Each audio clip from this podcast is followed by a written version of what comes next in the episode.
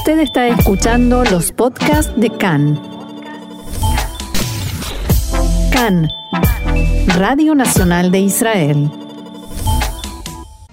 Y ahora sí vamos a comenzar hoy martes 18 de agosto, 28 del mes de Av. Estos son nuestros titulares.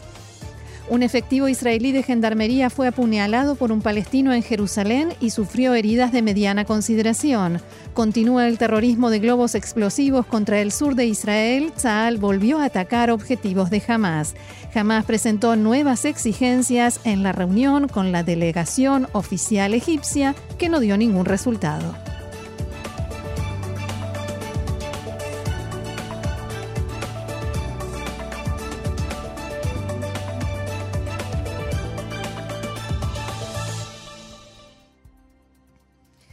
Comenzamos con la información en Jerusalén porque anoche un efectivo israelí de gendarmería fue atacado con un cuchillo por un terrorista en la ciudad vieja. El combatiente de 19 años sufrió heridas de mediana consideración en la parte superior del cuerpo y fue trasladado al hospital. El terrorista fue neutralizado en el lugar del ataque. Una mujer que se encontraba en el sitio resultó levemente herida durante el, el tiroteo y fue derivada al hospital. Todas las puertas de la ciudad vieja fueron cerradas en ese momento. Y también en Jerusalén Este, efectivos de gendarmería israelí dispararon a un palestino de 20 años que les arrojó petardos. El joven escapó en un automóvil y fue hallado poco después en un hospital de la zona. Sufrió heridas en el abdomen y su estado es grave. Y en el día de ayer, a causa de los globos incendiarios lanzados desde la franja de Gaza, se produjeron más de 30 incendios en el sur de Israel, principalmente en la zona del bosque Kisufim, el Consejo Regional Eshkol y el Kibbutz Be'eri. Uno de los globos cayó en el patio de un jardín de infantes en Sderot cuando los niños y maestros no se encontraban afortunadamente en el lugar. En respuesta a los globos incendiarios, en la noche de ayer, por séptima vez consecutiva, la Fuerza Aérea Israelí atacó objetivos de Hamas.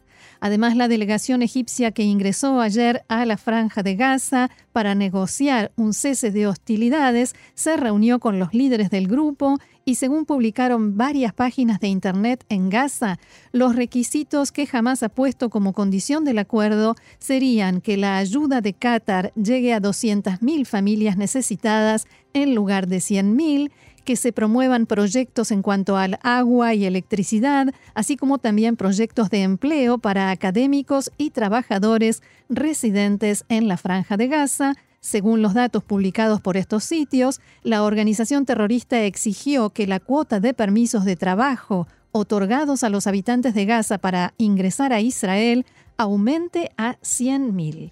Por último, en cuanto a la zona de pesca, requirieron que se amplíe a 20 millas náuticas y se abra continuamente el paso de mercancías de Kerem Shalom.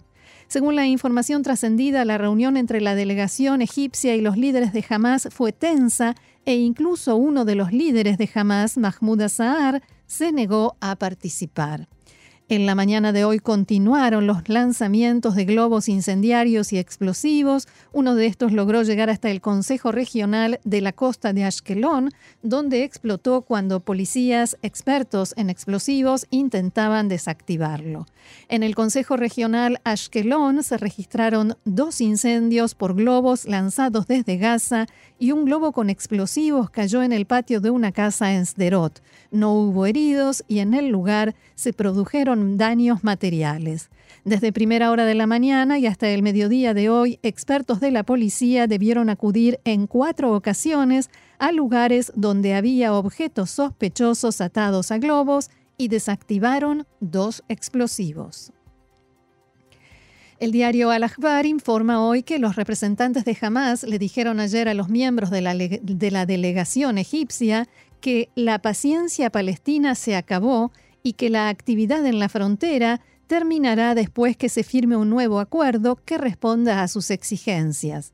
Según este informe, las facciones palestinas anunciaron que están preparadas para una mayor escalada y no temen que ésta lleve a una nueva guerra. El ministro de Defensa y primer ministro alterno Benny Gantz fue dado de alta del hospital. Recordemos, Gantz se encontraba en el hospital Sheva en Tel Ashomer luego de haber sido sometido a una intervención quirúrgica en su espalda. En estos días se alojará en un hotel para terminar de recuperarse debido a que la casa donde vive lo obliga a subir y bajar escaleras. Se estima que Gantz vuelve hoy a su oficina en Tel Aviv. Información sobre coronavirus y según los datos publicados por el Ministerio de Salud, en el día de hoy, en las últimas 24 horas, se registraron 1.660 nuevos casos. Al momento, el total de pacientes con el virus en activo en Israel es de 23.399. Entre ellos, 410 se encuentran en estado grave. Son 698 los fallecidos por COVID-19 en Israel. A dos semanas del inicio del año escolar, el vicedirector del Ministerio de Salud, profesor Itamar Groto, declaró que, por el momento, las clases se iniciarán el primero de septiembre, pero la decisión final se tomará después de una reunión entre los ministros de Educación y de Salud. Groto hizo estas declaraciones durante una sesión conjunta de las comisiones de Educación y de Coronavirus en la mañana de hoy en la Knesset. El sindicato de médicos solicitó al gobierno postergar la jubilación de mil médicos, los cuales iban a pasar a retiro entre este año y los próximos dos, debido a la falta de personal y a que algunas de las mutuales médicas, las Cupot Jolim, tratan al 98% de los pacientes con COVID-19, desde el sindicato consideran fundamental que se permita a los médicos trabajar hasta los 70 años o por lo menos hasta el fin de la crisis del coronavirus. La Knesset aprobó anoche en segunda y tercera lecturas dos correcciones a la ley marco de coronavirus en vista de la expansión de la pandemia en Israel. Esta propuesta complementaria incluía dos asuntos que iban a estar también en la gran ley, esta ley marco, de coronavirus promulgada el mes pasado, pero fueron presentados por separado por falta de tiempo. Entre las correcciones se agregan más medios para hacer cumplir las instrucciones y limitaciones y potestad para cerrar comercios y otros lugares abiertos al público e instrucciones para quienes deben cumplir el aislamiento en hoteles. 19 parlamentarios apoyaron la propuesta y 7 se opusieron. Esta ley complementaria estará vigente hasta el 30 de junio de 2021. En cuanto al aislamiento en hoteles, la ley equipara la multa por abandonar el lugar con la que se aplica por no respetar el aislamiento, o sea, 5.000 shekel. Desempleo en Israel, según los datos revelados por la Oficina Central de Estadísticas, 510.000 israelíes se encuentran desempleados debido a que fueron despedidos de su lugar de trabajo que éste se encuentra cerrado a consecuencia de la crisis del coronavirus. En oposición a las expectativas, funcionarios de economía estiman que el desempleo aumentará en las primeras semanas del mes de agosto, o sea, cuando se hagan las cuentas de las primeras semanas del mes de agosto. Por su parte, desde el Ministerio de Hacienda estiman que el porcentaje de desempleo oscilará a fines de 2020 entre el 10 y el 15%.